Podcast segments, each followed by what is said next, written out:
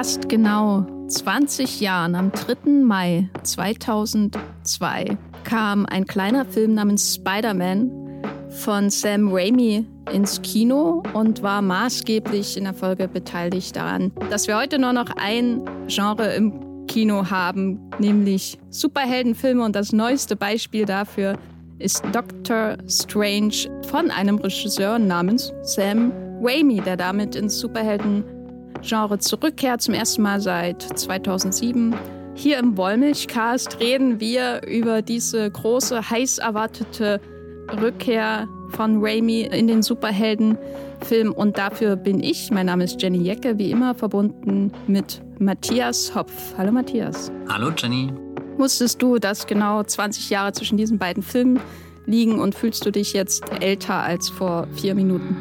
Ja, ich wusste das. Ist das schon die krasse Enthüllung, die du für die Intro, äh, für die Einleitung angekündigt hast? Ja, das ist die krasse Enthüllung. Oh das zeigt auch schon, wie deep meine Recherche in diesem Podcast ist, dass es mir jetzt erst aufgefallen ist. Aber ja, der Film ist von 2002. Doctor Strange ist von 2022. Was für ein Zufall hat die Welt uns da geschenkt. Wir sprechen jetzt über diesen neuen Film des MCU. Ihr könnt euch sicher sein, dass wir den von vorne bis hinten spoilern werden. Das heißt, wenn ihr nicht gespoilert werden wollt, dann schaut euch Doctor Strange in the Multiverse of Madness an, äh, wenn es euch egal ist oder wenn ihr ihn schon gesehen habt. Viel Spaß mit diesem Podcast.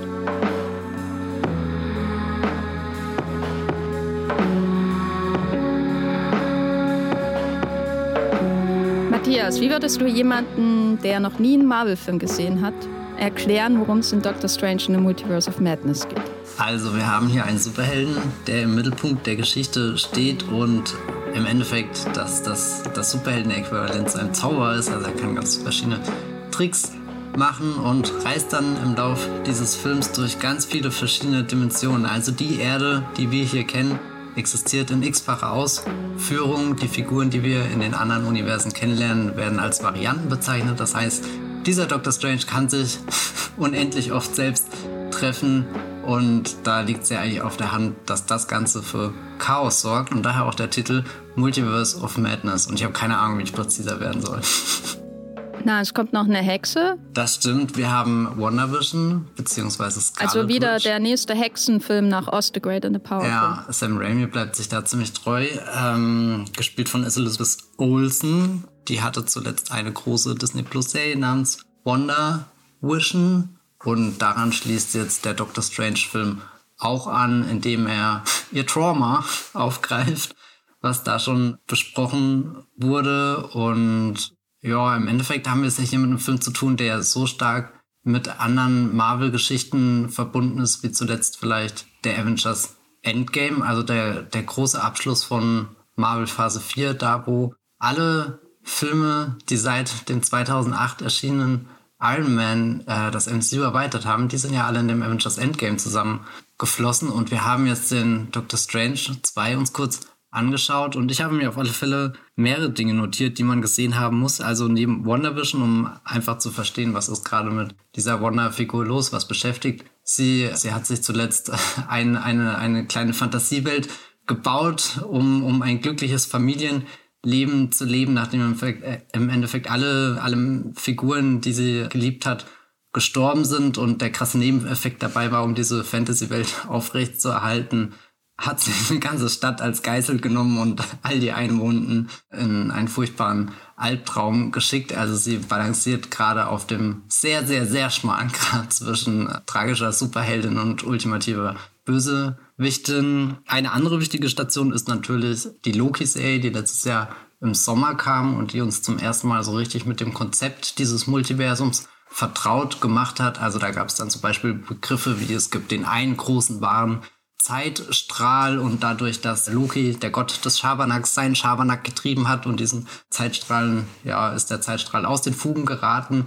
Wie das aussehen kann, das haben wir zuletzt Weihnachten 2021 im Kino gesehen, als Spider-Man No Way Home in die Kinos kam. Da war der große Twist, dass aus diesen verschiedenen Dimensionen, die da parallel existieren, Figuren in die aktuelle oder die, die MCU-Timeline reingekommen sind, die wir bisher als die einzige wahre wahrgenommen haben. Und der besondere Kniff war dadurch natürlich, dass Sony das Ganze genutzt hat, um die alten Spider-Man-Filme, unter anderem auch die von Sam Raimi und natürlich auch die von dem großen Regisseur Mark Webb, wieder, äh, wieder eine aktuelle Gültigkeit zu verleihen. Und ich glaube, der neue Doctor Strange-Film dreht einen Spieß ein bisschen um. Wir beginnen, oder gut, wir beginnen nicht direkt in unserer Welt, aber es ist schon so der Ausgangspunkt, dass wir jetzt eher in die, diese unendlichen Weiten des Multiversums hineinstürzen. Also die Figuren kommen nicht unbedingt zu uns, sondern wir begeben uns mit Doctor Strange eben auf eine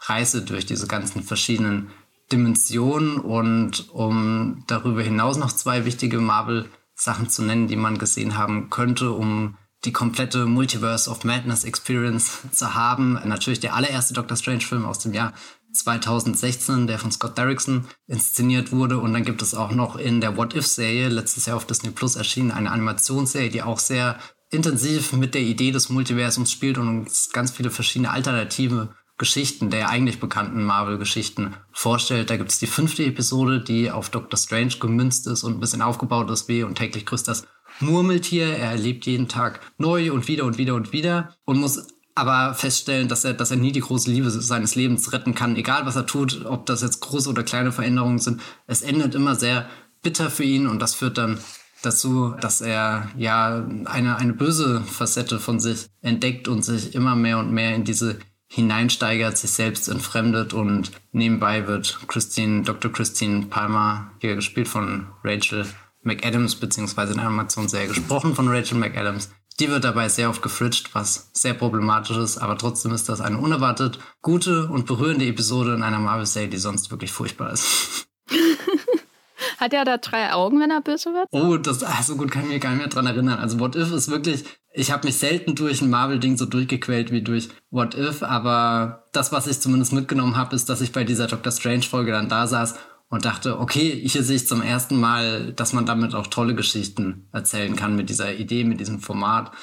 Aber keine Ahnung, ob er ein drittes Auge hat. So, so tief ist es nicht in meine Erinnerung reingekommen. Ich wollte nur dieser Serie an dieser Stelle mal ein bisschen Credit geben, weil ich das sonst eigentlich nie tue und und jetzt, wo schon der neue Doctor Strange-Film da ist und mehr oder weniger direkt darauf Bezug nimmt, ist das eigentlich auch angemessen, dass man das mal tut.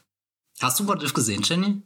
Nein, nein, natürlich nicht. Also ich habe so gut wie alles gesehen. Manche Sachen eher nebenher, also vor allem Falcon and the Winter Soldier. Also mit alles meine ich die MCU-Serien, die Live-Action-Serien. Falcon and the Winter Soldier habe ich so nebenbei irgendwann nur noch geguckt. Da darf man nicht, mich nicht fragen, was im Finale passiert ist, weil ich das so langweilig fand. Und Hawkeye ähnlich, da habe ich nur hin und wieder geguckt, wenn es irgendwie eine großen, große Andeutung eines Cameos gab. Ich habe alle Filme gesehen vom MCU wie gesagt, alle Live-Action-Serien. Bei Wonder Vision habe ich auch wirklich von Anfang bis Ende aufgepasst, weil die hat mir ganz gut gefallen. Aber als ich da in Doctor Strange saß, ne, Teil 2, dachte ich trotzdem manchmal, wie zum Teufel muss ich das für jemanden anfühlen, der da noch gar nichts gesehen hat? Äh, ich war ja schon ein bisschen von Fantastic Beasts überfordert, obwohl ich relativ sicher in, in der Harry Potter-Welt zu stehen glaubte, bis, bis Fantastic Beasts 3 anfing.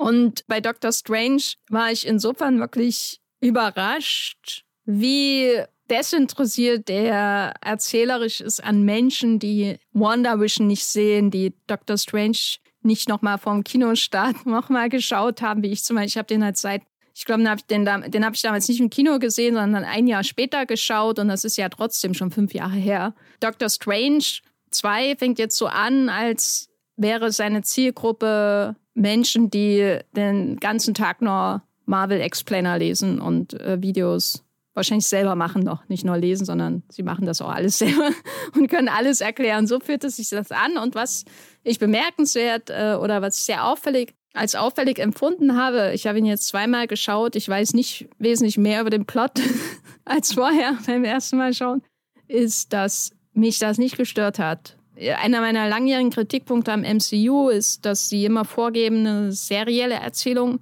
zu haben. Das ist gerade bei der Infinity-Saga, finde ich, ein großes Problem, der Umgang mit Thanos und wann wird er wirklich wichtig und dann wird hinterher gesagt, ja, der war schon ein Avengers-Star und so. Und am Ende sitzt er da noch irgendwo auf seinem Space-Thron und guckt dumm in die Wäsche und hat nichts zu tun. Und hinterher ist das alles die große Infinity-Saga, so in der Art. Das fand ich immer dumm, vor allem weil die Post-Credit-Scenes ja eigentlich so, so schon sehr, sehr dünner Kit sind, um die Filme beisammen zu halten. Und dann kommt dieser Dr. Strange her, der wirklich so, so anfängt, als wäre er ähm, die erste Folge von WandaVision Staffel 2. Und das war schon krass. Das ist, glaube ich, der serialisierteste MCU-Film neben Endgame. Und bei Endgame, finde ich, gilt das Argument gar nicht, weil es ja eigentlich ein Zweiteiler ist. Das ist ja keine serialisierte Erzählung, sondern es ist ja wie so ein handelsüblicher TV-Zweiteiler bei RTL 2. 1995 auch qualitativ äh, noch ein bisschen drunter, würde ich sagen. Wie diese Star Trek Doppelfolge, die mit dem mega Cliffhanger endet. Keine Ahnung, welche Star Trek Serie, aber da gibt es doch so irgendwas was. Ja, ja, da gibt es die Borg-Folge zum Beispiel. Äh, die berühmte mit Patrick Stewart, er Borg wird. Also Jean-Luc Picard. Patrick Stewart, gell? Der, der ist guter Name. Kommt vielleicht hier vor. Über den reden wir ja vielleicht noch mal in den nächsten, in den nächsten drei Stunden dieses Podcasts. Wie hast du das denn mit der Erzählung wahrgenommen? Weil du stehst auf jeden Fall mehr im Stoff als ich, weil du hast dich ja sogar durch What If gequält. Ja, also äh, so, so Marvel begeistert, wie ich manchmal bin. Ich weiß es nicht. Mir hat das sehr gefallen, dass der Film auch direkt mit so einer Szene anfängt, die dich ins Geschehen reinschubst. Also nicht mal so ein obligatorischer Prolog, der, der, der, der kurz das Grundwerk legt oder irgendwie so einen thematischen Satz, der sagt, um was es hier gleich gehen könnte, sondern wir rennen einfach mit den Figuren, die Welt bricht unter ihren Füßen weg, sie werden verfolgt von einem Riesenmonster und du befindest dich in einer Umgebung, die definitiv nicht so aussieht wie die Erde, also bist schon ganz weit weg von, von den Dingen, die du noch greifen kannst. Der nächste Twist, der kommt, dass der Dr. Strange, den du ja als einzige Figur in dieser Eröffnungssequenz sicher identifizieren kannst, entpuppt sich als ziemlich fragwürdige Erscheinung, weil er tötet einfach oder, oder ist bereit, dass das junge Mädchen, das ihn begleitet, äh, zu, zu töten, mehr oder weniger, oder die, die Kräfte aus ihr herauszusaugen, weil, weil er, er in seiner, seiner großen, in seinem großen Superhelden-Dasein kann nicht zulassen, dass jemand, der nicht weiß, wie man mit solchen mächtigen Kräften umgeht, diese Kräfte vielleicht an, an was Böses verliert. Also nimmt er sie lieber selbst und ist damit ja auch schon auf dem sehr schmalen Grad zwischen Superheld und Bösewicht positioniert. Und für mich fühlte sich das auch irgendwie wie so eine Reaktion auf den ersten Doctor Strange Film an. Also ich glaube nicht, dass das wirklich bewusst ist, aber in meinem Kopf habe ich den ersten Doctor Strange Film auch ein bisschen als den abgespeichert, wo Marvel zwar versucht hat, einen neuen Superhelden zu etablieren, auch mit einem Mega-Casting von Benedict Cumberbatch war ja damals ein unglaublicher Star, also nicht, dass er das heute nicht mehr ist, aber das war schon, schon ein, ein heißer Name, den man da dem MCU hinzugefügt hat. Und am Ende fühlte sich der Film an, als haben sie einfach Iron Man 1 nochmal gedreht mit halt minimalen Anpassungen auf, auf die Doctor Strange-Figur. Also so wieder eine Origin-Story, wieder eine sehr arrogante Figur, die wir kennenlernen, die einen krassen Schicksalsschlag erleidet, der dazu führt, dass sie, weiß nicht, gewisse Dinge hinterfragt und dann mehr oder weniger durch Zufall in Kontakt mit dem kommt, was später die Superheldenidentität ist und dann in der zweiten Hälfte halt lernen muss, wie gehe ich jetzt mit frisch erlangten Kräften und so weiter um. Also, weiß nicht, Doctor Strange, ein Film, der für mich so, so auch ein Inbegriff von Marvel-Schablone irgendwie ist, auch wenn er dann immer vorgegeben hat mit, naja, wir haben hier ja auch ein paar visuelle Dinge, die ihr sonst noch nicht im MCU gesehen habt, aber dafür, keine Ahnung, sechs Jahre früher in Inception oder so. Immerhin ein sehr toller Witz, äh, wenn ich kann es leider nicht direkt zitieren, aber es ist wirklich eines meiner, meiner absoluten Lieblingsmomente, wenn Matt Mickelson, der im ersten Doctor Strange den Bösewicht spielt, irgendwie den, den, den Benedict Cumberbatch halt trifft und nicht weiß, wie er ihn ansprechen soll und, und weil halt Doctor Strange und er ist verwirrt und sagt dann irgendwie so Mr. Doctor und äh, ist ganz perplex und dann Who am I to judge? das ist wirklich einer meiner absoluten MCU-Lieblingsmomente und ich weiß gar nicht warum, aber es ist irgendwie so super putzig, wie Mickelson diesen Moment spielt. Lange Rede, kurzer Sinn, ich komme zurück zu Doctor Strange. Zwei, ich habe das sehr genossen, dass der Film nicht lange rum erklärt. Es gibt zwar später so, so, ein, so eine Erklärungsszene, das sagt er in sich zusammen, aber der Einstieg, das ist ja sehr rasant. Hat mir gefallen. Ich glaube, was man hier auch noch erwähnen muss, ist der Drehbuchautor. Ja, Michael Waldron. Michael Waldron, genau, weil das ist ja auch der Schöpfer von der Loki-Serie. Heels hat er auch kreiert. Also der ist wirklich gerade on fire, würde ich sagen. Heels, diese Wrestler-Serie mit den Schauspielern, die ich nicht mag. ähm, na, der eine, der Arrow-Typ und der, ah, der ähm, Vikings-Typ. Alexander Ludwig. Genau.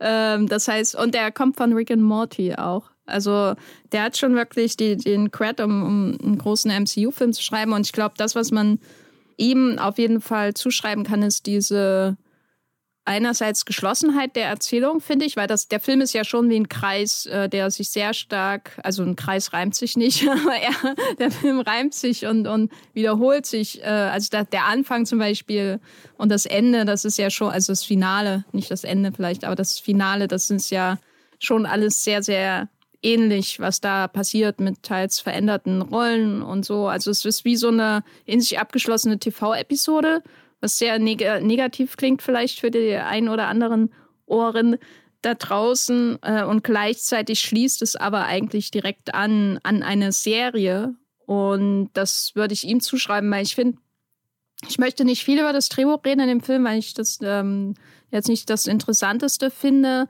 an diesem Film. Das ist nicht der Grund, warum er mir gefällt, aber was schon auffällig ist, ist, dass es eigentlich ziemlich dichtes, durchdachtes, ähm, geradliniges Ding ist dafür, dass es im, im Multiversum spielt und dafür, dass es ein MCU-Film ist, finde ich, wo es mir immer schwer fällt, irgendwie ein geschlossenes Ganzes drehbuchmäßig vor mir zu sehen. Da habe ich bei meisten MCU-Filmen habe ich gerade den späteren, die sehr viel narrative narrativ ähm, tragen müssen, aus anderen Filmen noch mitverarbeiten müssen und vorbereiten müssen. Habe ich immer das Gefühl, die das ist wie so ein Langstreckenlauf, wie so ein Marathon wo die dann ab und zu mal an so eine Station kommen, wo sie irgendwie so ein, ähm, ähm, ein Weißbier oder so trinken, ein bisschen Elektrolyte auf sich nehmen und dann hast wieder eine ganz ansehbare Action-Szene oder so und dann geht's wieder oh, wieder weiter und du läufst nur an Beton vorbei. Und ja, ich meine, die Filme sind ja auch Beton, ästhetisch gesehen, die meisten. Und hier habe ich eher so das Gefühl, das ist schon irgendwie so ein schöner 400 Meter Staffellauf. So, das sind meine Sportmetaphern für heute. Ja, finde ich aber alle ziemlich zutreffend. Ich, mir tut es auch ein bisschen leid, als ich über den Film im Blog geschrieben habe, habe ich ihn erst einmal gesehen. Und beim zweiten Mal dachte ich mir dann, doch, da sind so manche Dialoge drin und manche Szenen, eben das, was du gemeint hast, dass sich der Film teilweise so äh, spiegelt, wo ich auch in mich gegangen bin und überlegt habe, vielleicht ist Michael Waldron doch eine Stufe besser als viele andere MCU-Autoren. Und ich glaube, er ist auch gerade so ein bisschen so ein Favorite bei Kevin Feige, weil es gab ja auch das Gerücht, dass er für ihn angeblich den, den Star Wars-Film schreiben soll, den Feige vielleicht mal irgendwann in 8000 Jahren produziert oder so.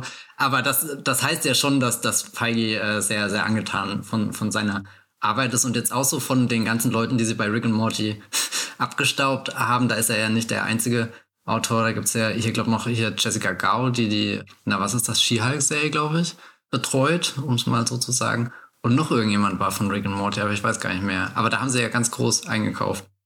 Northern Harmon nicht, verdammt. Ja, der ist vermutlich schon wieder zu sehr ein eigener Name, oder?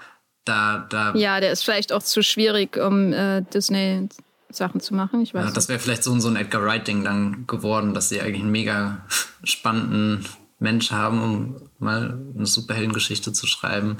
Und dann kommt das Wort, vor dem sich jeder fürchtet, kreative Differenz. Unter anderem auch der ursprüngliche Regisseur dieses Films. Scott Derrickson, ja, der ist abgesprungen, ne? Ja, der sollte ja ursprünglich den Multiverse of Madness machen. Ja, ich bin so froh darüber. Also wirklich, ich muss ja sagen, meine Beziehung zu Doctor Strange als Figur im MCU ist etwas schwierig, weil einerseits ist es so eine Figur, die unglaublich viel verspricht durch ihre Macht, die so ähnlich wie die, die Guardians of the Galaxy. Ne? Also ähm, ich mag den, den ersten nicht besonders und den zweiten auch nicht besonders äh, von James Gunn, obwohl ich James Gunn sehr mag als Regisseur eigentlich, zumindest die zwei Filme, die ich von ihm vorher gesehen habe. Aber, aber als du da zum ersten Mal irgendwie so diese Welt von Guardians of the Galaxy damals entdeckt hast, da war das ja schon so, das sind ganz neue Möglichkeiten fürs MCU, auch ästhetisch gesehen und erzählerisch ja auch. Und, und Doctor Strange ist eigentlich eine ähnliche Figur. Da ist so viel möglich mit einem Zauberer, während du sonst irgendwie halt Highschool-Kids hast, die von Spinnen gebissen werden oder Leute, die Roboter bauen und reinsteigen und mit denen durch die Luft fliegen. Oder halt grüne, grüne Randos halt. Viele Wissenschaftler, viele Nerds und ich meine, Doctor Strange ist auch ein Nerd, aber die Macht, die er hat, ist halt viel cooler als die von den anderen Nerds im MCU. Und der Doctor Strange-Film selbst, der war ja dann eigentlich nur Inception für Vorschule. Und der hatte schon seinen Spaß, aber ich war zum Beispiel, als ich gestern dann nochmal geguckt habe, den zweiten Teil, war ich so zwischendurch, dachte so, stimmt, Mats Mikkelsen ist im MCU.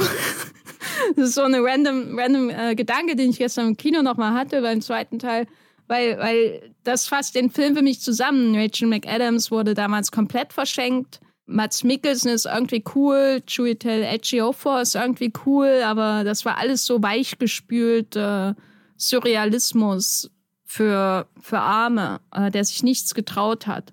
Und ich habe auch die Hälfte des Films wieder vergessen. Also ich weiß gar nicht, ob ich ihm so viele Vorwürfe machen kann, weil ich weiß, kann mich ja eher an wenig erinnern. Außer an diesen WLAN-Witz, glaube ich. Naja. Mm, ja, der war schon im Trailer, gell? Genau, und, und deswegen äh, danach dann Doctor Strange in Endgame und Infinity War, wen interessiert? Also wirklich, der hat diesen großen Moment, wo er, wo er diese verschiedenen Milliarden Möglichkeiten sieht, wie es weitergehen könnte und so. Aber das ist ja alles das kannst du im Grunde mit jeder Figur machen. Du kannst jeder Figur so, einen, so einen Moment geben. Und Strange hat die Macht dafür und das ist die Begründung, dass er es hat, aber ist eigentlich, finde ich, egal. Also ich finde ihn auch in No Way Home, das ist zwar sehr unterhaltsam und äh, Benedict Cumberbatch habe ich da auch neu schätzen gelernt, neben, neben ähm, Power of the Dog letztes Jahr, so, so schauspielerisch. Aber das war auch sowas, wo du hast einen Zauberer und das Multiversum und das ist das, was du rausholst und, und jetzt kommt dieser Film und endlich rafft jemand, dass man da hier einen verdammten Zauberer hat, oder? Also.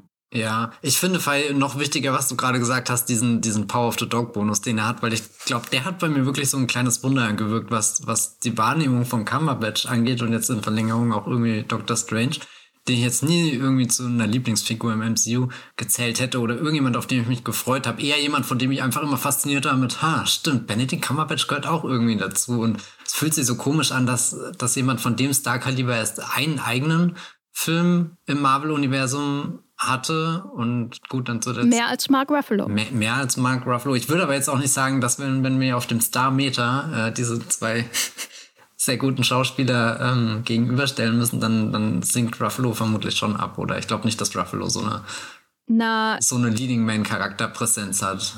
Cumbles. Cumbles. Cumby. Hat, äh, hat ja eine Hitserie. Oh ja, welches Und das? dann hat er irgendwie den Julian Assange-Film gemacht. und Imitation Game. Also der hat eine sehr langweilige Rollenwahl in den letzten Jahren gehabt. Und ich glaube, deswegen darf man seinen Star, Star-Status, seinen Star-Status nicht zu sehr überschätzen. Er hat natürlich schon Cred. Er ist quasi der, der, der Patrick Stewart dieser Superhelden-Generation. So, also ich rede jetzt von Patrick Stewart nicht bei X-Men, sondern Patrick Stewart bei Star Trek. So jemand, der irgendwie so diesen Vibe hat von so einem großen britischen Shakespeare-Darsteller und Herr Cumberbatch ist ja auch berühmt geworden mit durch den Hamlet, den er mit Johnny Lee Miller gemacht hat und Danny Boyle. Äh, nicht Hamlet, Frankenstein, also nicht ganz Shakespeare. Also Cumberbatch ist ja berühmt geworden durch Theater auch. und äh, ich, hat er nicht auch Hamlet? Aber oder irgendwas war The Hollow Crown. Naja, wie, wie dem auch sei. Ah ja, ich glaube Hollow Crown, da ist er irgendwo mit drin, ja. Ja, ja, naja, egal. Und was wollte ich sagen? Also er hat diesen großer britischer Theaterschauspieler und, und Mime einfach, ne, kommt in dieses geeky, nerdy Franchise rein und macht da jetzt sein Ding. Ähm, und das war bei Patrick Stewart auch so, als er TNG, also The Next Generation damals gemacht hat. Im Unterschied zum Beispiel zu William Shatner, der schon immer halt einfach noch William Shatner war. Und ja, ich weiß gar nicht, warum ich das jetzt gesagt habe, aber das wollte ich nochmal anfügen, weil darüber habe ich gestern auch länger nachgedacht. Nö, ich finde das schon wichtig, dass man sich dieser Theatervergangenheit sehr bewusst ist, weil die Art und Weise, wie er spricht, zeichnet ja auch viel von seinem Dr. Strange aus. Also er hat ja oft so, so Sätze, die ihn eigentlich jetzt die so, so verbissen wirken lassen, was dem Ganzen ja immer so, so einen unfreiwilligen Humor gibt, dass du irgendwie merkst, er ist gerade sehr angestrengt dabei und wir sitzen sehr entspannt im Publikum dazu und dadurch ergibt sich ja schon sehr viel Humor. Oder wenn ich hier jetzt äh, in dieser großen Einsequenz einmal mal den Namen Blackagar Poltergon das, das würde ich mir auch gerne einfach als, als Sample rausschneiden aus dem Film und im Loop hören, äh, da das Kratzen der Stimme. Und weiß nicht, ich habe halt wirklich, also seine, seine Power of the Dog Performance, die hat sich bei mir schon extrem eingebrannt. Auch weil er da so, so jemand ist, der, der selbst wenn er gar nicht direkt im Bild ist, jetzt denke ich wieder an die Szene, wo hier Kristen Stewart unten am Klavier, äh, Kristen Stewart sage ich, äh, Kristen Dunst. Kirsten? Kirsten Dunst, ja, Spider-Man-Star, Kirsten ah, ja, ja, also im Endeffekt alles ein Kreis, in dem wir uns hier bewegen und sie auf dem Klavier spielt und er da irgendwie oben im Geschoss eigentlich äh, sehr weit entfernt ist und, und trotzdem hast du das Gefühl, er, er müsste nur, nur flüstern. Ebenso wie dieser Blackagar Voltagon. und es kommt schon eine Schallwelle runter, die alles wegfegt. Also rückblickend habe ich auch jetzt super Lust, nochmal den, den Hobbit-Film mit ihm anzuschauen, wo er, oder die Hobbit-Filme plural, da spricht er ja auch den Smaug. Das, das hört sich jetzt eigentlich auch nach einer Idealbesetzung an, diese Stimme als Smoke zu haben. Keine Ahnung, warum ich das noch nie so zu schätzen gewusst habe. Hm. Ja, das war doch mit das Beste an diesen furchtbaren Filmen. Ja, ich weiß nicht. Die Wiederentdeckung der Hobbit-Filme steht bevor, ich spüre es. Ja, bei dir vielleicht. Also. Also ich versuche das ja regelmäßig schon seit ein paar Jahren und manchmal funktioniert es beim zweiten und manchmal nicht. Hm. Also das ist ja jetzt hier aber ein, ein quasi ein zweigleisiger Film. Wir haben Doctor Strange und wir haben das Multiverse of Madness und das Multiverse of Madness ist eher Wanda, würde ich sagen, und äh, Doctor Strange ist Doctor Strange. Wir haben jetzt darüber gesprochen, dass das MCU jetzt nicht so viel aus ihm bisher rausgeholt hat und seine Einführung eher so wie, wie bei Iron Man oder so war eher so Standard und dann war er halt der Mentor von, von Peter im letzten Film. Also Mentor nicht so richtig, war jetzt schon ziemlich einfach alles gegen die Wand gegangen, was er da gemacht hat. Aber naja. Und äh, jetzt ist er hier und er wird mit einer ja, großen Herausforderung, so wie in jedem Superheldenfilm, konfrontiert, aber vor allem auch mit sich selbst in tausenderlei Formen. Was macht der Film denn jetzt mit ihm arg-mäßig? Um mal hier dieses böse Arg-Wort ähm, zu erwähnen. Ist das vielleicht auch vergleichbar mit Spider-Man in den Raimi-Filmen? Weil ich dachte schon gestern öfter mal, das sind eigentlich schon zwei sehr komplett unterschiedliche Figurentypen, auch wenn ich ihn jetzt zum Beispiel mit Ash in den Evil Dead-Filmen vergleiche. Und ist wahrscheinlich näher dran an Oz aus Oz and the Great and the Powerful. James Franco. Aber da muss ich auch ehrlich sagen, erinnere ich mich nicht mehr dran. Den fand ich furchtbar. Was ist das jetzt für ein Strange? Ist das, ist das äh, irgendwie mit Spidey vergleichbar. Ich finde schon, dass da also auch, ähm, vielleicht liegt es auch da einfach daran, dass du weißt, du schaust in seinem Raimi-Film und dann hast du automatisch seine Spider-Man-Filme im Kopf, die er, also klar, die brennen sich durch sehr tolle Action-Szenen und so ein, also irgendwas, was du im Großen mit Superhelden verbindest, aber vor allem ja auch auf so einer emotionalen Ebene und den ganzen Struggle, den Peter Parker so durchlaufen muss, was schon damit anfängt, wenn er in dem Schulbus hinterher rennt habe ich ja schon im Vorgespräch gesagt, dass das für mich so äh, Doctor Strange in diesem Film zwei große Konflikte ausmachen, dass der eine eher was mit ihm und seinem Selbstverständnis als Superheld zu tun hat. Wir haben ja schon darüber gesprochen, eingeführt wurde die Figur sehr arrogant, dann bekommt sie die Kräfte und ist in den Avengers-Filmen sogar so mächtig, dass sie im Endeffekt alle Versionen des großen Endkampfes durchspielt,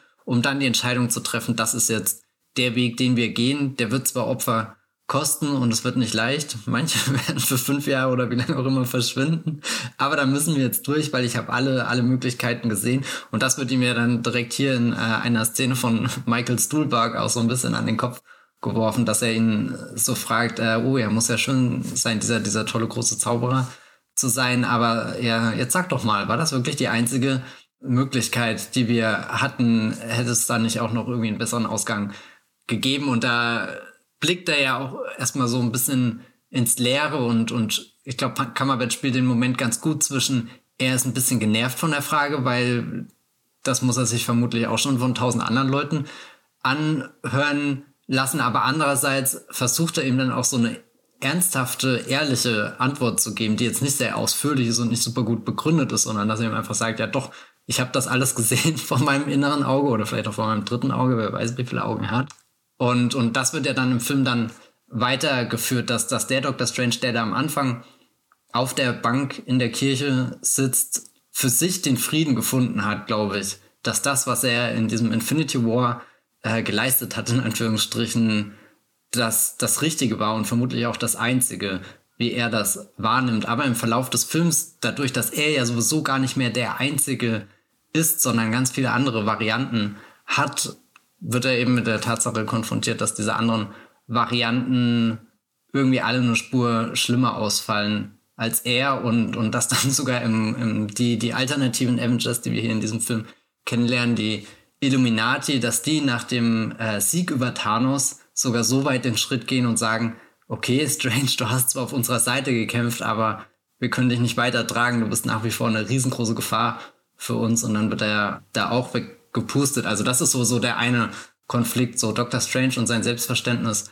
als Superheld, äh, wann ist der, ab wann ist er der Gute, ab wann ist er der Böse. Die andere Sache, die ihn sehr beschäftigt, findet auch schon am Anfang in der Kirchenszene statt. Auch wieder die Michael Stuhlbarg-Figur, die übrigens nur einen Auftritt hat, aber sehr präzise, äh, schön in die Wunden hinein. Blondiert. Ja, blondiert, blondiert das Stuhlbarg. Das ist eigentlich ein sehr denkwürdiger. Kann man das schon als Cameo verzeichnen, weil im Endeffekt hat er einen Credit auf dem Poster und das würde ja darauf hindeuten, dass er schon als, als richtiges Ensemble-Mitglied in diesen Film eingebaut wurde. Aber ja, es ist wirklich nur diese eine Szene. Ich glaube, am Ende ist ein blonderer Cameo, oder? Oh über den ich nicht reden möchte in diesem Film. Ich möchte darüber nicht reden. Das ist eine der schlimmsten Post-Credit-Scenes, die ich in meinem Leben jemals gesehen also das tut schon ein bisschen Aber darüber reden wir nicht nochmal. Wie, dass wir hier so einen guten Marvel-Film haben und dann ist die Post-Credit-Scene, ja. Naja, äh, vielleicht, vielleicht rutscht es ja raus. Auf alle Fälle, äh, die andere Wunde, in die Michael Stuhlbarg hineinsticht, ist, dass sie sagen, ja, guck mal, jetzt hast du ja alles erreicht offenbar und trotzdem kriegst du nicht das Girl. und in dem Moment geht die Kamera rüber und du siehst, wie äh, hier äh, Rachel McAdams, Dr. Christine Palmer vorgeht zu ihrer Hochzeit und Strange einfach nur drinnen sitzt als, ja, als Gast. Das ist ein Burn. Mit so einem wunderbaren Reisschwenk und dann so einer Fahrt vielleicht äh, auf, auf sie, die entgegenkommt, zur, um zum, zum Altar zu laufen. Das war der erste Moment, wo ich dachte, ich bin ja in einem Raimi-Film. Das, das, macht John Watts nicht mit der Kamera. Da wieder unser Prügelknabe. Stellt euch vor, ihr schaut Spider-Man 2 am Ende und dann geht sie einfach nur vor und heiratet. Und es gibt nie die Szene, wo sie ihn irgendwie nochmal, wo sie, wo sie mit ihrem Brautkleid durch New York rennt, um am Ende Schnapp ihn der Tiger zu sagen. Oh Gott, ja. Da spiegelt sich nicht nur der Doctor Strange-Film selbst, sondern da spiegelt sich auch irgendwie ein bisschen Raimi äh, selbst. Deswegen mag ich diese Szene unglaublich gern. Ja, und wo er sich, finde ich, spiegelt, obwohl er das Drehbuch nicht geschrieben hat, ist die äh, melodramatische Liebe, die eine große Rolle für den Helden spielt. Weil das ist nicht unbedingt ein Element, was im MCU eine große Rolle bisher gespielt hat, ähm, abgesehen von Eternals. Da ist eigentlich Tony Stark vielleicht der Einzige. Ja, aber da war das ja auch nie so wirklich, kriegen sie sich oder kriegen sie sich nicht. Sondern es war einfach das, was mir auch gefallen hat an der, an der Beziehung. Es war einfach eine, eine funktionale, schöne Beziehung zwischen zwei erwachsenen Menschen. Das ist sowas, was das MCU leider nicht bemerkt hat. dass es hier irgendwie Gold hat zwischen diesen beiden Schauspielern, auch die Chemie und so. Da, also ich hätte auch einen ganzen Film ohne Iron Man Anzug sehen können, nur mit, mit ähm, Gwyneth Paltrow und Robert Downey Jr., aber ja, naja. Und darüber hinaus ist die Liebe im MCU ja eher unterrepräsentiert. Man hat MJ und, und ähm, Peter und man hat eben Eternals. Da ist es so wirklich äh, im Zentrum auch der, der Geschichte mit. Aber zum Beispiel die Liebesbeziehung, die wir hier sehen, die gescheiterte, die wird ja eigentlich in Doctor Strange 1 erzählt. Und wenn ich mich an eines erinnere in dem Film, neben dem WLAN-Witz und den auf dem Kopf stehenden Städten, ist, dass Rachel McAdams da einfach nur verschenkt wird. So ähnlich wie äh, Natalie Portman in Thor The Dark World. Also, das ist einfach nur, wir haben da jemanden, der sehr beliebt ist. Also Rachel McAdams kann man nicht unterschätzen. In Amerika ihr, ihre Berühmtheit auch durch The Notebook, einen der größten romantischen Filme der letzten 30 Jahre im Grunde. Der hat ja dann Riesenkult, das hat er, glaube ich, in Deutschland nie so richtig erreicht. Und, und dann wird eben sie so gecastet und du denkst, ja, du musst dir das halt abkaufen, weil du kennst sie aus dem anderen Film, wo das erzählt wird. so eine Art. Ähm, und hier ist nicht, dass sie, ich wirklich vollkommen zufrieden bin mit dem Umgang mit ihrer Figur. Aber hier habe ich das Gefühl, da ist diese Raimi-Romantik von Anfang an Präsenz, diese, diese traurige Romantik, die immer vorm Scheitern steht, die man auch in den Spider-Man-Filmen noch viel stärker und viel intensiver hat. Und die hast du hier mit der Hochzeitsszene sofort und dann am Ende nochmal sehr, sehr intensiv natürlich auch diese Erinnerungsschnipsel, die man sieht in dem anderen Universum und so. Also das sind so inhaltliche Raimi-Elemente. Selbst wenn das Drehbuch nicht von ihm ist, da habe ich schon das Gefühl, das ist was, das interessiert ihn auch als Regisseur, sowas zu erzählen. Menschen mit großer Verantwortung die Beziehung führen müssen. Das, das ist sehr schön auf den Punkt gebracht, worum es in der Spider-Man-Trilogie geht. Aber wir haben ja jetzt nicht nur den Docky Strange, den Doc Strange, den Strange, Strange, Stephen Strange, sondern wir haben auch die Madness im Film, nämlich Wanda. Viel davon wurde vorbereitet in Wanda Vision, aber auch nur, wenn man die Abspannszene gut in Erinnerung hat. Ich hatte sie nicht in Erinnerung, war sehr verwundert über die plötzliche Bösartigkeit von äh, unserer Hexe Scarlet Witch äh, in diesem Film Elizabeth Olsen. Und muss aber auch hier sagen, das ist sowas, was, das liegt aber, glaube ich, an der Ästhetik des Films und dem Tempo, dass ich irgendwie dann auch sofort geschluckt habe. Ich weiß nicht, also sie ist dann einfach da, sie treffen sich, es wird ziemlich schnell klar, dass sie hinter allem steckt und äh, sie die, Bö die Bösewichtin dieses Films sein wird. Und das kommt schon mehr oder weniger aus dem Nichts, finde ich, wenn man, wie gesagt, die Post-Credit-Scene von WandaVision nicht im Kopf hat, weil WandaVision selbst ja eigentlich auf einer recht versöhnlichen Note endet und nicht mit äh, Wanda will das Multiversum an sich reißen, um ihre imaginären Kinder äh, zu bekommen. Aber das ist auch sowas, wo, und das ist, glaube ich, so ein, auch so ein klassischer Blockbuster-Moment, finde ich, so, was zu einer Blockbuster-Erzählung gehören kann wo man dann einfach akzeptiert, dass es passiert, wie ich ja alles akzeptiere, was in dem Fast and Furious Film zum Beispiel passiert. Weil, weil die Erzählung und das Spektakel so gigantisch ist, dass man, dass es halt sowas ist, was man eben mit einem Schulterzucken annimmt. Das ist halt jetzt die Erzählung und wenn ich auf diesen Ride mitgehen möchte, dann muss ich das akzeptieren. Wie hast du ihre Bösartigkeit, recht schnell und recht kurzfristig vorbereitete Bösartigkeit in diesem Film wahrgenommen? Also ich bin nicht unbedingt mit der Erwartung in den Film gegangen, dass sie die Hauptbösewichtin ist. Das hat dann auch erst so nach dem ersten Drittel Klick gemacht mit, okay, ja, stimmt. Warum nicht? da habe ich das dann vermutlich auch geschluckt. Es passiert sehr plötzlich. Also das ist für mich auch eine der, der großen schwachen Stellen, wenn es gibt eine Szene, da befindet sie sich eigentlich erst in einer sehr friedlichen Umgebung und wird von Dr. Strange aufgesucht und der, dann gibt es äh, einen, einen Dialog zwischen den beiden, wo, wo im Endeffekt all diese Arbeit geleistet wird. Oder wo wir drinnen sitzen und einfach abkaufen müssen, dass, dass hier jetzt äh, die, die Bösewichtin eingeführt wird. Und eigentlich wirklich ein Bruchteil äh, von einer Sekunde später fliegt sie wie eine Urgewalt auf eine Festung, die von ganz vielen Marvel-Zaubern verteidigt wird und ist bereit, einen Massenmord zu begehen ja, ich weiß nicht. Da, da hatte ich auch oft das Gefühl, vielleicht ist da der Film auch sehr zusammengeschnitten, gestutzt. Vielleicht, also irgendwie fühlt sich für mich das an, als, als fehlen da einfach Szenen, die das überbrücken, die so ein bisschen Aufbau dahin liefern, wie, wie Wanda von, von der gemütlichen Apfelbaumplantage zur fliegenden Bedrohung wird, die, die reasonable sein will, aber äh, inzwischen auch einfach die Geduld verloren hat und deswegen jungen Männern ins Ohr flüstert, run. Was sich eigentlich auch gar nicht so schlimm anhört. Aber wenn man das im Kontext des Films natürlich sieht, ist damit noch ein bisschen mehr Schmerz verbunden.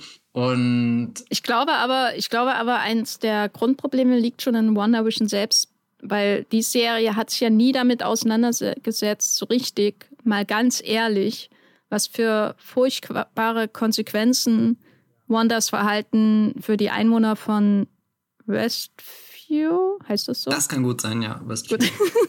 ähm, hat, also das ist ja auch eher so Schulterzucken. Okay, du hast dich jetzt wieder zu den Guten gesellt. Es gibt ja immer noch jemand, der noch schlimmer ist, also Catherine Hahn zum Beispiel in, in Wonder Vision. Und, und dann wird nicht drüber nachgedacht, dass sie einfach das Leben von unzähligen Menschen manipuliert, sie zu Marionetten gemacht hat und deren Körper invasiv, äußerst invasiv natürlich dadurch auch behandelt hat. Und es spielt alles keine Rolle mehr so richtig am Ende, außer sorry, Fragezeichen.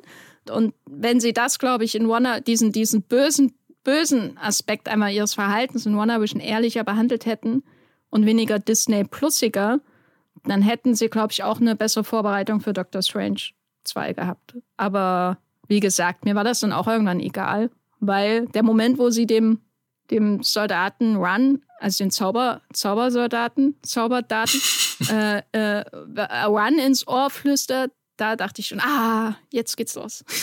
Das war auch so ein filmemacherischer Moment, der, der ist sehr simpel, aber sehr effektiv. Und, und da hatte ich auch, das war auch wieder so ein, ah, Raimi kommt jetzt, jetzt kommt Raimi, jetzt kommt Raimi. Und dann, und dann kommt ja wirklich die tolle Szene, wo, wo du, wo die, die, äh, die Marvel-Hexe versucht quasi einzudringen in so einen Raum und du versuchst ihn dann so und dann heißt ja, oh Gott, äh, Spiegelflächen und dann, und dann versuchen sie irgendwie so Pfützen abzudecken und so und dann schießt trotzdem irgendwie die Hand durch. Also das fand ich dann auch wieder stark, aber dieses, ja, ich weiß nicht, sehr ja, keine Ahnung, egal davor in Szene gesetzte Festungs-Setpiece, was dann auch irgendwie deutlich kürzer ist, als dass es anfängt. Da hatte ich auch irgendwie schlimmste äh, Shang-Chi-Erinnerungen, äh, sind da kurz hochgekommen äh, an das Finale, wo, wo auch irgendwie kurz so eine riesen Armee aufgebaut wird und dann geht alles in so einem Getöse unter, was du gar nicht mehr richtig definieren kannst. Ich glaube, dass das fängt schon in dem Moment, wo, wo Elizabeth Olsen ja auch wirklich als Präsenz in dem Film. Also das finde ich auch sehr schön, dass du sowohl Cumberbatch als auch Olsen, dass die beiden als Schauspieler sehr, sehr präsent sind, was nicht wirklich selbstverständlich ist bei so einem großen Marvel-Film. Also da habe ich zum Beispiel das Gefühl, dass in, weiß nicht, in diesem riesengroßen Avengers-Finale, wo ja rein theoretisch jede Figur ihren Moment bekommen soll, dass es für die da deutlich schwerer ist, so, so was Markantes zu machen, obwohl eigentlich ja alles so konstruiert ist, dass jetzt, dass dieser, dieser, dieser große Hero-Auftritt erfolgt, aber es kann nicht damit mithalten, wenn, wenn Run geflüstert wird. Ich würde auch sagen, im Gegensatz zu den meisten MCU-Filmen haben hier die drei Hauptfiguren, würde ich es mal nennen, also Wanda, Stephen Strange und America Chavez, die haben ja auch durch ihre Kräfte und ihre Funktion im Film unmittelbare Auswirkungen auf die Ästhetik und das auf sehr unterschiedliche Art und Weise. Und auf die, die Glaubhaftigkeit der Bilder oder das, das, ähm, die Stabilität der Bildwelten. Wanda ist, glaube ich, der wichtigste Faktor dafür, dass mir dieser Film überhaupt gefällt. Im Sinne von, wir haben ja schon darüber gesprochen, der ganze Film, den kann man auch schön zusammenfalten. Der ist irgendwie so eine einzige Spiegelung, die irgendwie in der Mitte auch so ein bisschen zusammenläuft. Nicht wahnsinnig ele elegant. Es ist nicht Alan Moore hier, hier passiert, nicht Watchmen. Ja, da brauchen wir schon einen Zack Snyder. Genau, aber das, das durchgreifende Motiv durch diese, diese schöne Spiegelung der, der Narration, auch am Ende, die ist ja auch vor allem um Stephen Stranges Entwicklung, dreht aber auch die Monstrosität von Wanda, ist ja, dass diese, dass die Bilder durchlöchert werden, sozusagen. Also, dass, wenn die Bilder quasi angenommen werden als das Universum, ne, weil die werden ja, das Universum wird ja durch Bild und Ton erschaffen in diesem Film, ist ja ein Film, äh, dann ist das Universum grundsätzlich ein Schweizer Käse geworden. Und das ist quasi das Motiv, was sich durch den Film zieht, durch die verschiedenen Bruchstücke äh, und Öffnungen, die sich da ergeben und die Menschen, die in ihrem Kopf unter ähm, ähm, Trümmern vergraben sind und von Patrick Stewart äh, rausgezogen werden müssen und solche. Also das immer wieder, irgendwie ist alles zerrüttet und die Bilder eben auch. Das ist das eine, was auch so zum Beispiel bei Loki, finde ich, gefehlt hat. Loki, große Geschichte über das Multiversum, das außer Kontrolle gerät, aber visuell eigentlich sehr, sehr homogen, auch die einzelnen Folgen untereinander. Ist immer eine Folge eigentlich recht ähnlich für sich und die nächste sieht dann ein bisschen anders aus. Und hier ist es so, dass dadurch, dass Wanda quasi da durch äh, äh, schießt wie so ein Pfeil, der durch einen anderen Pfeil durchschießt in Robin Hood, König der Diebe mit Kevin Costner. Das, äh, das quasi so, so, so durchgängig Löcher durch dieses Universum durchtreiben und alles zerrütten. Der, ähm, der, der, der Kit des Universums löst sich voneinander. Und das bei, bei ihr ist das natürlich ganz, finde ich, ganz toll gemacht durch die die natürlich durch die Spiegelsymbolik, die in der Einzelnen, die du ja schon erwähnt hast, halt konkret wird, wo sie dann aus dieser großen, wie nennt man das, äh, wo man dagegen schlägt. Ist schon so ein Gong. Ja, aber wie auch immer, wo sie da rauskommt, wie, wie halt äh, Sadako aus The Ring oder Sadako aus Ring und Samara aus The Ring und dann ähm, aber auch so im Größeren die, die Art und Weise, wie wenn sie zaubert, wie wenn sie die Traumwanderei zum Beispiel beginnt, wie sich dann die Bilder übereinander legen durch die wunderschönen Überblendungen in dem Film. Also das, was du glaubst, was im MCU immer konstant ist, nämlich die Bilder, die sind sehr starr. Deswegen habe ich auch vorhin den Begriff Beton benutzt. Diese Bilder sind sehr verlässlich, egal welche Kräfte aufeinander treiben, so und eigentlich alles durcheinander bringen müssen. Aber es ist immer sehr starr, sehr vorhersehbar, sehr übersichtlich. Das, was du glaubst, woran du dich festhalten kannst, gerät halt völlig durcheinander. Ähm, und bis du dann Überblendungen mit vier bis fünf verschiedenen Bildern hast, äh, hatte ich einmal gezählt. Und das ist eben das, was, was Wanda, Wanda so quasi kräftemäßig in diese Ästhetik des Films reinbringt. Dann hast du aber zum Beispiel America Chavez, die erzählerisch, ästhetisch natürlich auch noch ganz anderes reinbringt durch ihre Universen, verbindende Kraft Also sie kann ja von einem Universum ins, ins nächste bringen. Was, was hast du für ein Gefühl, was bringt sie in diesen Film rein? Sie wird ja gespielt von äh, Xochitl Gomez und äh, ich habe mich sehr ähm, an ihren Kräften erfreut, wenn sie sie denn eingesetzt hat, ob bewusst oder nicht. Ja, also was ich einerseits mochte, dass ihre Kräfte ja in Form von so einem großen Sternentor sich wirklich auftun. Weiß nicht, das ist so eine, so eine konkrete Form, wo ich das Gefühl habe, Marvel traut sich das eigentlich oft gar nicht, so, so, sowas.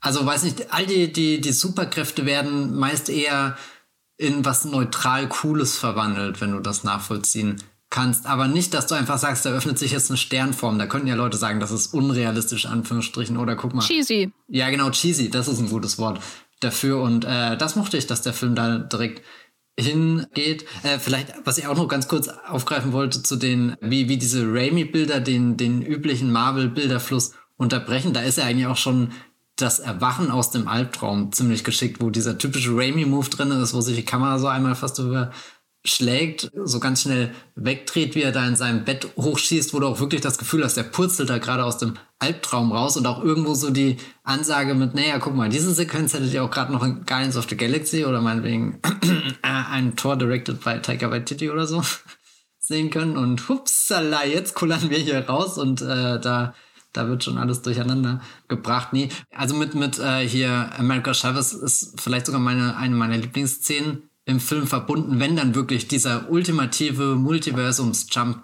durchgeführt wird, wo, wo sich nicht nur ein Tor öffnet und hinten dran lugt schon die nächste Dimension, in die du hineinkommst. Das heißt, du kannst dir eigentlich irgendwie ein, Bild von diesem Übergang machen, sondern es gibt dann eben so eine Sequenz, da, da sehen wir einfach einen Übergang nach dem anderen. Ich muss da sehr an eine Szene aus Star Wars 9 denken, die ich auch sehr liebe, wenn am Anfang hier Finn und Poe und so mit dem Millennium Falcon auf der Flucht sind und dann machen sie ja dieses Light äh, Speed Skipping, wo sie auch einfach blind in andere Welten hineinspringen und dann eben ist alles ganz dunkel, dann wird alles ganz hell, dann sind sie fast irgendwie ins Maul von so einem, so einem super äh, äh Weltraummonster oder so gesprungen und werden fast verschluckt und dann der nächste Sprung entscheidet, ob sie ankommen oder nicht. Also wo du, wo du so einen, so einen unberechenbaren, rasanten Wahnsinn äh, sehr kompakt hast und, und bei dem Doctor Strange Film passiert das dann ähnlich, dass sie eben von einer Dimension in die nächste kommen und, und äh, sich die Hintergründe ändern. Irgendwie mal hast du das Gefühl, du bist in so einem Film noir gefangen, der irgendwie in New York, der weiß nicht, 30er, 40er Jahre oder so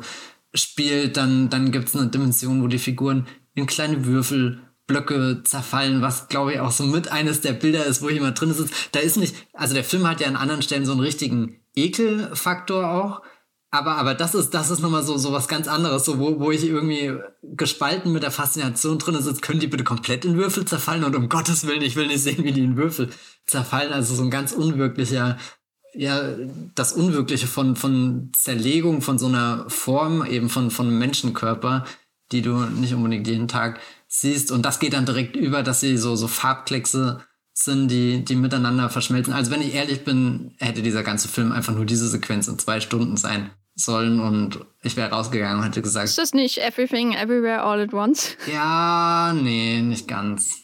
Also ich glaube, am ehesten würde ich da sogar noch dem, dem Spider-Verse-Film äh, den Credit geben. Der hat das für mich fast noch eine Stufe besser gemacht. Dieses, dieses ständige, dass irgendwie das Bild zuckt, dass, dass du keine Ahnung hast, in welcher Dimension du dich gerade bewegst. Das ist fast schon wie so ein, weiß nicht, wenn der Bildschirm so, so flackert und dir ganz kurz irgendwelche komischen Codezeilen anzeigt, äh, als, als wird gerade die Matrix oder so neu. Passiert dir das regelmäßig? Nee, es passiert eigentlich nie. Aber. Follow the right rabbit. Keine Ahnung, manchmal, wenn ich nachts meinen Computer aufklappt, dann stehen so komische Worte in grün da und dann drücke ich einfach mal Enter. Und ja, dann, dann, dann willst du nicht wissen, wo ich aufmachen, was für eine äh, Zwischenwelt, wo ich als Programm neu geschrieben werde. Das ist immer eine sehr seltsame Erfahrung, kann ich nicht empfehlen.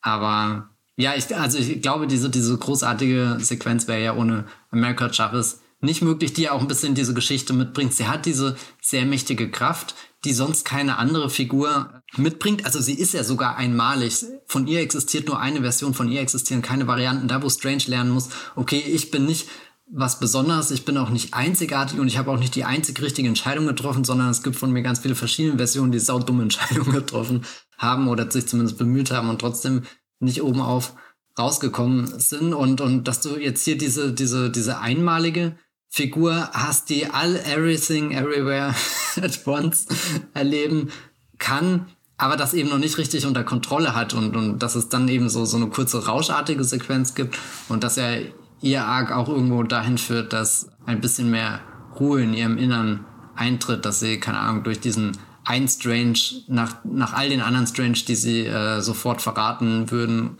oder sogar töten würden, dass er ausnahmsweise wirklich so eine Bezugsfigur wird, an der sie sich festhalten kann, um, ja, keine Ahnung, eben ihr eigenes Trauma zu überwinden. Und für Strange ist das ja auch schön. Er ist ja jetzt nicht unbedingt der beste äh, Partneronkel gewesen, eher so der grob fahrlässige in Bezug auf Spider-Man No Way Home.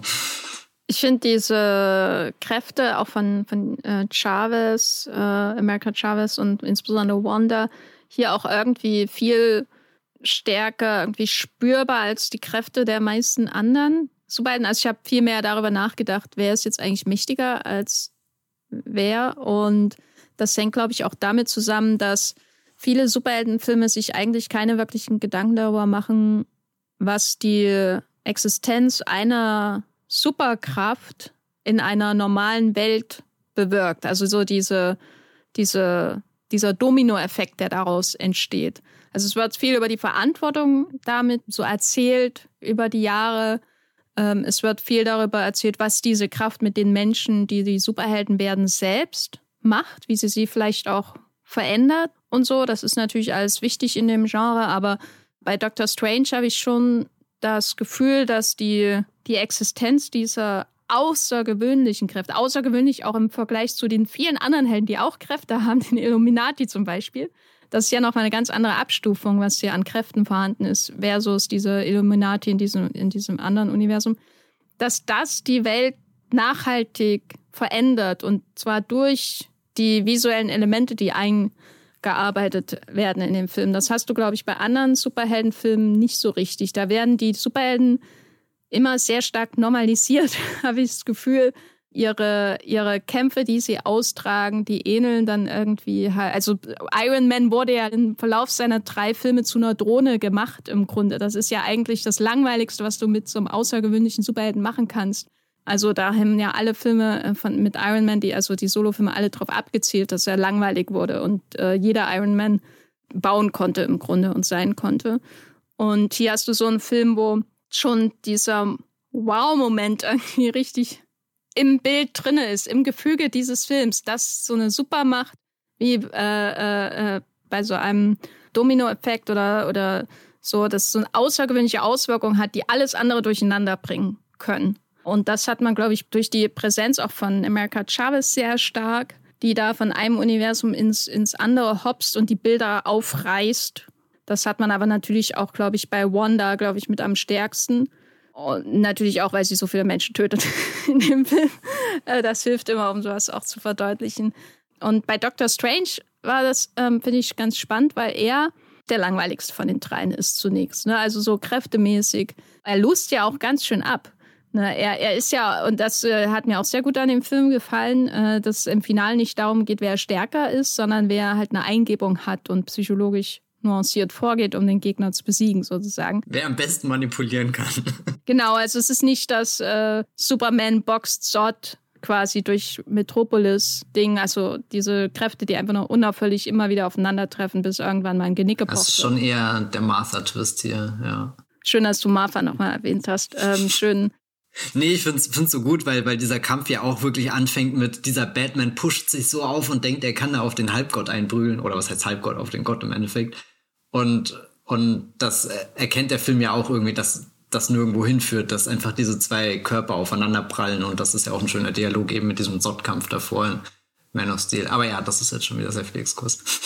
Aber äh, Zack Snyder als Erwähnung finde ich in dem Zusammenhang interessant, weil er ja die, für ihn sind die Kräfte ja auch was Weltveränderndes. Deswegen inszeniert er ja seine Helden wie Leni Riefenstahl Junior.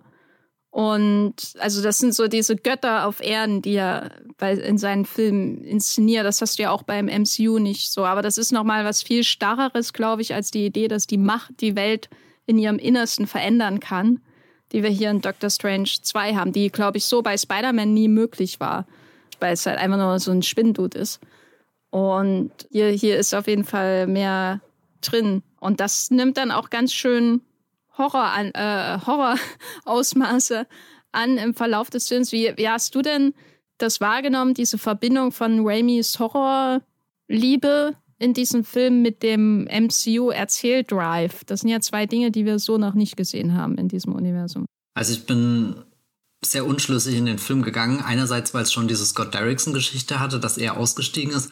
Und er ist eigentlich auch jemand, der sehr eng mit dem Horror-Genre verbandelt ist. Hat er ja eigentlich mit seinen größten Erfolge gedreht, die ihn überhaupt erst auf die Karte als Regisseur gesetzt haben. Und das erste, was er mit diesem Doctor Strange-Film in Verbindung gebracht wurde, als er angekündigt wurde, war ja ein bisschen so dieser Satz, der erste Horrorfilm im MCU. Keine Ahnung, ob das jemals genauso gefallen ist, aber das hat ja damals schon seine Kreise gezogen und ich glaube, insgeheim wusste jeder, wir bekommen keinen waschechten Horrorfilm im MCU. Also wir sind ja nicht blöd, wir haben ja gesehen, wie dieses Franchise auf, äh, ausgebaut wird, aber was man ja definitiv ausmachen kann, dass jeder dieser Filme, die irgendwann kommen, sich schon so, so ein paar Elemente halt rausgreifen. So wie halt, ja, keine Ahnung. Der Paranoia-Thriller Winter Soldier? Genau, ich wollte es gar nicht sagen, aber ich meine, wenn wir es ganz nüchtern betrachten, stecken ja definitiv Elemente da drin. Also jeder MCU-Film hat schon die Tendenz, nicht einfach nur eine Fortsetzung zu sein. Und das mag ich eigentlich an dem MCU, dass das, sondern dass jeder Film noch versucht, irgendwie so einen, so einen Genrebezug oder so herzustellen, ob der jetzt gut ausgeprägt ist oder nicht.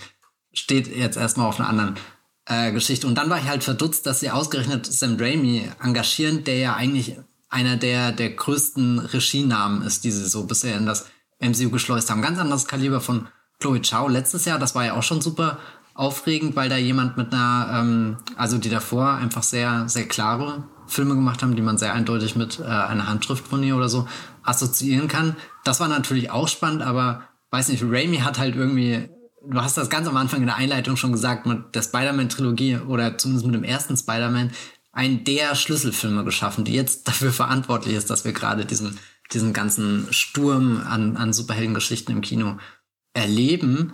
Und, und dann hast du da auch bei Raimi eine, eine, eine sehr markante Horror-Vergangenheit mit, mit Titeln, die ja, glaube ich, in Deutschland bestimmt indiziert waren, wenn ich an so manche Evil Dead-Szene denke. Da kenne ich mich jetzt gar nicht so gut mit der Geschichte aus. Aber da ich weiß, dass ich die selbst erst sehr spät gesehen habe, gehe ich jetzt einfach mal davon aus, dass die nicht unbedingt sehr zugänglich für mich als Jugendlicher waren und ja definitiv äh, Szenen beinhalten, die, die man nicht so schnell wieder vergisst. Also gehe ich in Doctor Strange rein und dann kommt gleich am Anfang diese Szene, wo sich die Kamera einmal so überschlägt und ich denke mir halt, okay, vielleicht ist das, was wir von Sam Raimi wirklich in dem Film bekommen. Da wusste ich nur nicht, dass er thematisch so viel von sich selber mitbringt, was er schon in der Spider-Man-Trilogie hat. Da dachte ich halt einfach, vielleicht haben sie wirklich einfach so ein paar Signature-Moves von seinem Regiestil, die, die sich dann doch irgendwie leicht adaptieren lassen mit dem restlichen MCU-Gefüge.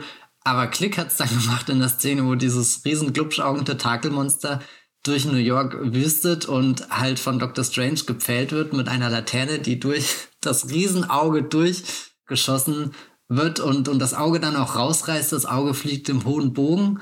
Und ich meine, es gibt später so eine Szene, wo zum Beispiel Captain Carter mit dem äh, Captain America Schild einmal durch, durchgeschlitzt wird. Und, und die ist ja ziemlich krass geschnitten, dass du eigentlich gar nichts davon mitkriegst, dass sie alles in deinem Kopf abspielt. Aber diese Augenszene, die siehst du ja in, in Gänze, also fast schon in, in, Zeitlupe. Das ist ja, geht stark in die Richtung von Harley Quinn, die in das Suicide Squad von James Gunn auch in das Riesenauge des Seesterns mit einem Speer springt. Das ist ja eigentlich fast bodenlos, wie, wie ähnlich sich die Filme in manchen Sequenzen sind. Und, und da war dann das erste Mal, wo ich im Kino saß und mir halt dachte, okay, das ist nicht unbedingt der übliche Marvel, weiß nicht, Content, den ich, den ich hier erwartet hätte, sondern da scheint sich doch ein Regisseur ausnahmsweise wirklich mal in, in mehr Szenen durchgesetzt zu haben. Was war aber dein Punkt, wo du, wo du von Sam Raimi über, überwuchtet wurdest?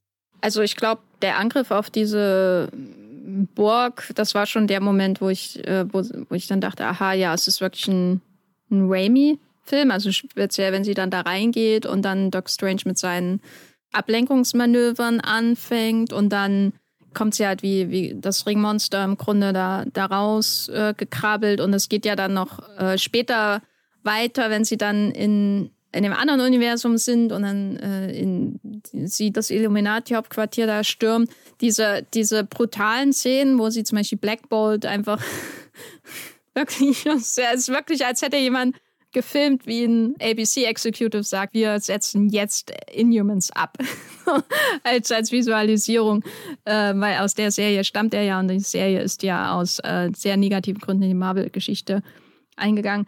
Ähm, diese brutalen Szenen, die fand ich lustig, aber das waren auch so Momente, wo ich dachte, ja, das könnte eigentlich auch ein David Leach in Deadpool 5 machen oder so. Das ist jetzt nichts, wo ich spezifisch an Raimi denke. Wo ich aber an Raimi denke, ist, wenn dann diese Jagd durch diese, diese Katakomben beginnt mit diesen metallenen ähm, Schutztüren und dann hast du diese Szene, wo äh, die Tür zu ist und äh, alle warten, wann kommt sie denn jetzt endlich? Und die, die, die Tropfen werden immer langsamer, die Zeit scheint still zu bleiben. Und dann die Entscheidung wie gestalten wir jetzt ihren Auftritt? Alle wissen, dass er kommt. Wie machen wir das jetzt? Das war für mich schon wie, wie damals in Evil Dead oder so.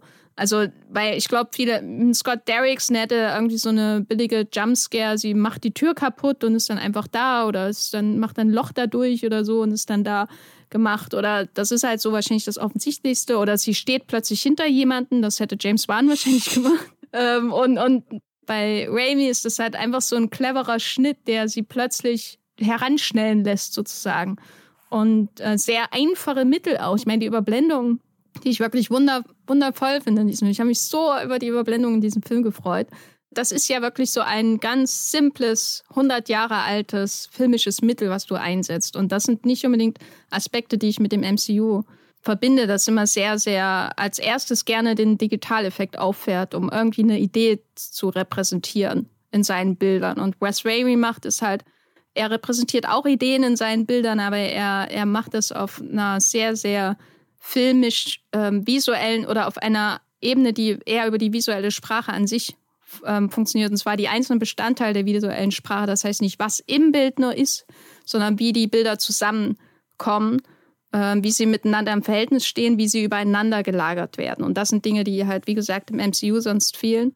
Und was ich auf jeden Fall auch noch erwähnen möchte bei den Horrorelementen ist ähm, so der, der wirklich auch Evil Dead Move, wenn, wenn sie zum ersten Mal, ähm, ich glaube, Traum wandert in das andere Universum und dann so unscharf hinter der Treppe die Familie beobachtet. Und das ist ja wirklich wie, als wärst du irgendwie so, ein, so eine dämonische Kamera in, in den Evil Dead-Filmen, da hast du ja auch manchmal das Gefühl, wenn du die schaust, dass die Kamera selbst besessen ist, von was auch immer da sich verbirgt in diesem Haus. Und ähm, das hast du hier, hier auch. Also, dass die Kamera auch selbst zum Agenten des Bösen wird, ähm, das ist wirklich sehr schön. Das ist auch so Hardcore-Genre-mäßig überhaupt nicht entschuldigend für das, was Wanda hier macht.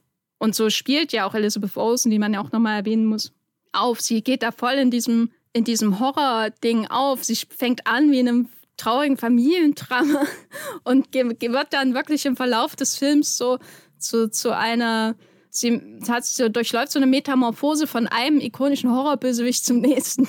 Und das äh, finde ich wirklich schön. Also sie ist ja manchmal äh, das, äh, das Ringmädchen äh, des Todes und dann ist sie fast schon wieder irgendwie so ein, so ein Conjuring Bösewicht und dann ist sie irgendwie so fast schon, jagt sie da durch die Tür ne, wie Jason an einem guten Tag. Also das ist ja wirklich toll. An einem guten Tag, was passiert am schlechten?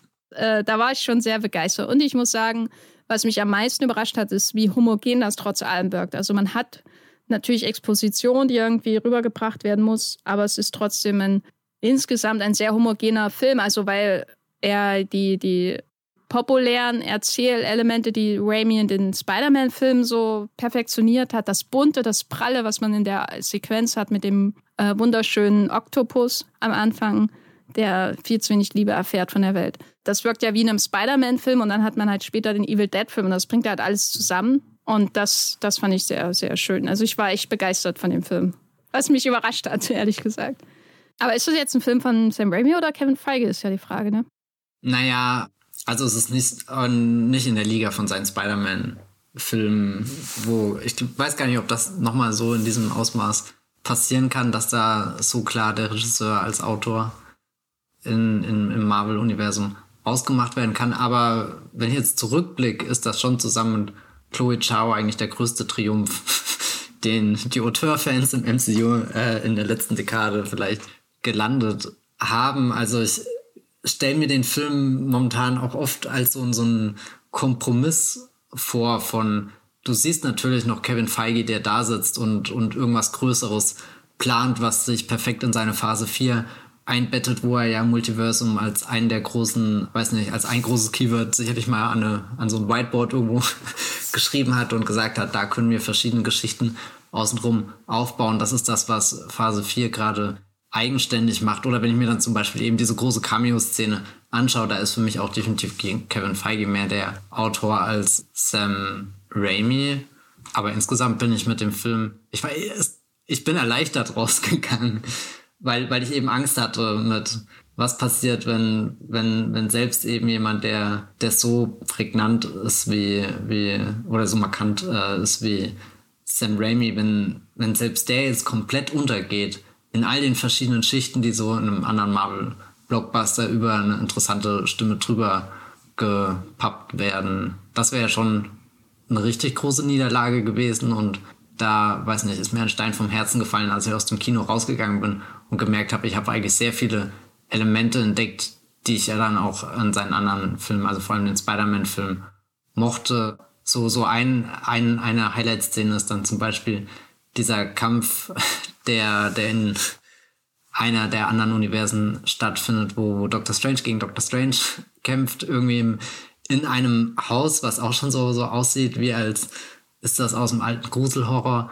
rausgeschnitten. Im Hintergrund löst sich das ganze Universum gerade in einen düsteren Wirbelsturm auf und die beiden werfen sich dann Noten, die sie gerade vom Notenpapier runtergekratzt haben mit ihren Zaubersprüchen und aufgebläht haben zu sehr voluminösen, einschüchternden Sounds, aber auch zu äh, halt, naja, dass die Sounds ein bisschen die Charaktere dieser zwei Doctor Strange zum Vorschein bringen. Weiß nicht, das ist einfach so eine Szene, die hätte ich nie im Leben in diesem Film erwartet und ich weiß nicht mal, ob das so ein typisches Raimi-Element ist, aber dadurch, dass dann halt auch Danny Elfman wieder als Komponist dabei ist und Elfman und Raimi ja auch eine Geschichte miteinander haben, hatte ich da schon das Gefühl, da werden gerade diese Persönlichkeiten der Beteiligten zum Ausdruck gebracht. Ich meine, wann hat das MCU mal aktiv so sehr Musik irgendwie zur Geltung kommen lassen und jetzt nicht einfach nur um irgendwie einen Moment sehr, sehr eindrucksvoll zu untermalen, dass du jetzt merkst, okay, hier hat der Held eine Heldentat vollbracht, sondern das so, so spielerisch mit in den Film auf eben der auditiven Ebene, auf der visuellen Ebene und so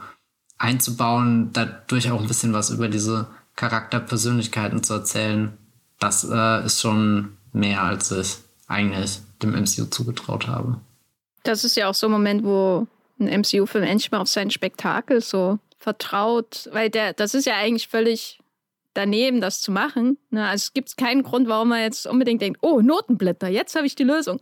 Äh, so in der Art, das ist so ein typischer Comic-Moment eigentlich. Ne? Du hast eine, Iso, eine, eine geile visuelle Idee und im Film dann eben eine audiovisuelle Idee. Also setzt du sie halt um, weil du es kannst. Und das war sowas, was halt sehr, sehr selten im MCU stattfindet. Dort sind die Kämpfe immer sehr, sehr funktional Denken wir nur an die gewaltigen Schlachten in Endgame und Infinity War, die ja einfach nur das, der letzte Dreck sind. äh, nein, also wirklich, jedes Mal, wenn ich daran denke. Und das war eine, das ist auch so ein bisschen mein Fazit. Ich glaube nicht, dass es jetzt der perfekte Superheldenfilm ist, weil das ist ja Spider-Man 2 und Batman 2. Also nicht The Dark Knight, sondern Batman Returns. Ich habe gerade schon eine Sekunde überlegt, welchen meinst du? Oder meint sie Batman wie Superman? ähm, sondern der kämpft schon ein bisschen damit auch, dass er 20, äh, also äh, was 10, 12 Jahre Universum mit sich herumschleppt. Das ist schon sowas, das kannst du nicht äh, wegblitzdingsen beim Schauen. Aber es ist auf jeden Fall ein Film, selbst glaube ich, wenn er einem nicht gefällt, wo man sehr viel lernen kann, wie das MCU funktionieren könnte weil er hat viele Elemente, die andere MCU-Filme auch haben. Er hat ja sogar den grauen Schneesturm am Ende, wo ich auch, äh, als ich das zuerst gesehen habe, dachte, oh mein Gott, ich krieg Shang-Chi-Flashbacks. Ne? Ich bin da irgendwo im Himalaya und habe irgendwie dunkle Wolken am Himmel und oh, jetzt geht das wieder los, äh, wie in jedem hässlichen Marvel-Film im Finale. Aber dann siehst du immer ganz genau, wie man sowas auch durchdacht gestalten kann, damit es eben nicht einfach nur hässliche CGI-Match ist, und das macht er eben zum Beispiel im Finale, wenn er in dieser dunklen, in diesem zerstörten Universum ist, indem er da jeden einzelnen äh, Totenkopf im, im grauen Sand wunderschön gestaltet und du die Details der Landschaft trotzdem noch erkennst. Und auch in dieser Bergwelt, die ich jetzt, muss ich sagen, nicht so wahnsinnig ansprechend finde, legt er den Wert, Wert eben doch auf das Interior dieses Tempels oder was das ist. Äh, und die, die Berge sind trotzdem noch zu sehen im Hintergrund. Und das, da habe ich viel drüber nachgedacht. So dieses, was kann man eigentlich daraus für das MCU lernen? Und ähm, wenn ich alle paar Jahre so einen Film kriege, dann, dann ist das vielleicht noch Hoffnung, hoffnungsvoll irgendwie. Aber wenn ich mir dann mich dann noch durch sieben weitere Spider-Man-Filme quälen muss von John Watson, weiß ich auch nicht, ob es das wert ist. Meine gute Nachricht ist, ein Regieposten bei Fantastic Four ist gerade aufgegangen, den definitiv nicht John Watts fallen wird und äh, womöglich Sam Raimi. Aber ich muss schon sagen, ähm, ich habe ja über die Jahre viel an den MCU-Filmen rumgemäkelt. Und das ist wirklich, glaube ich, der, der mir am meisten Spaß äh, bereitet hat seit Ant-Man 1 wahrscheinlich. Ich glaube, Peyton Reed ist von allen der ideale MCU-Regisseur, weil der visuell was kann, aber sich auch gut in eine serielle Erzählung einfügen kann. Das noch nebenbei. Ich glaube, so vom Ganzen, wie viel Freude habe ich mit diesem Film, wie viel Lust habe ich an diesem Film, weil ich habe wirklich sehr viel Lust, einmal bei diesem Film verspürt, da in die Bilder einzutauchen. Da war das wahrscheinlich der erste seit Thor oder Captain America. Endlich wieder auf Phase 1 Level angekommen. Genau, also es hat, ich hat mich manchmal erinnert an die 3D-Vorstellung von Captain America damals, die mir wirklich unglaublich viel Freude bereitet hat durch die Comic-Ästhetik, die Zweidimensionalität der Fläche, die übereinander gelegt wird und so. Das war schön damals. Ich glaube, Captain America habe ich nie im Kino gesehen, das war damals uncool.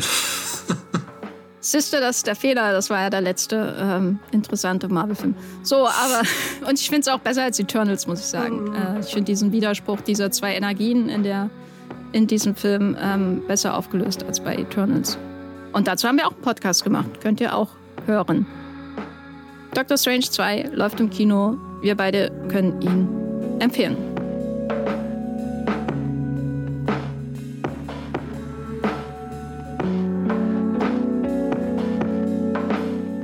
Matthias, so bist du im Internet zu finden, wenn du Notenblätter in tödliche Waffen verwandelst. Ihr kriegt meinen, äh, oh Gott, jetzt wollte ich irgendeine musikalische Referenz bringen, aber mein Kopf ist gerade so leer.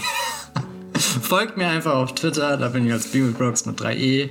Oder guckt mal auf meinem Blog vorbei, das Filmfilter. Oder auf Movieplot. Da habe ich sogar negativ über den Film geschrieben, aber das bezieht sich wirklich nur auf ein ganz kleines Element. Aber ja, noch mehr Kontext zu der Cameo-Sequenz, wo Mr. Fantastic, darüber haben wir gar nicht im äh, Podcast gesprochen, was eigentlich ein großes Ding ist, aber ja, äh, das könnt ihr auch lesen. Das befindet sich sicherlich noch auf der Startseite, wenn dieser Podcast erscheint. Jenny, wo bist du? Ich bin auch bei Movieplot zu finden, habe da vor allem viel über das Drama bei Fast and Furious geschrieben, was mich wirklich äh, mitnimmt. Als Vin Diesel-Fan bin ich schon sehr enttäuscht von ihm als Mensch. das klingt so dramatisch. Nein. Und äh, bei Twitter bin ich als Gafferline zu finden und bei Letterboxd könnt ihr mir auch folgen als Jenny Jecke. Da seht ihr, welchen Spitznamen ich dem Monster Octopus aus Doctor Strange 2 geben habe. Es lohnt sich wirklich mir zu folgen. Ganz, ganz toll. Ja, ich kann nur sagen, vielen Dank fürs Zuhören und bis zum nächsten Mal. Tschüss. Ciao.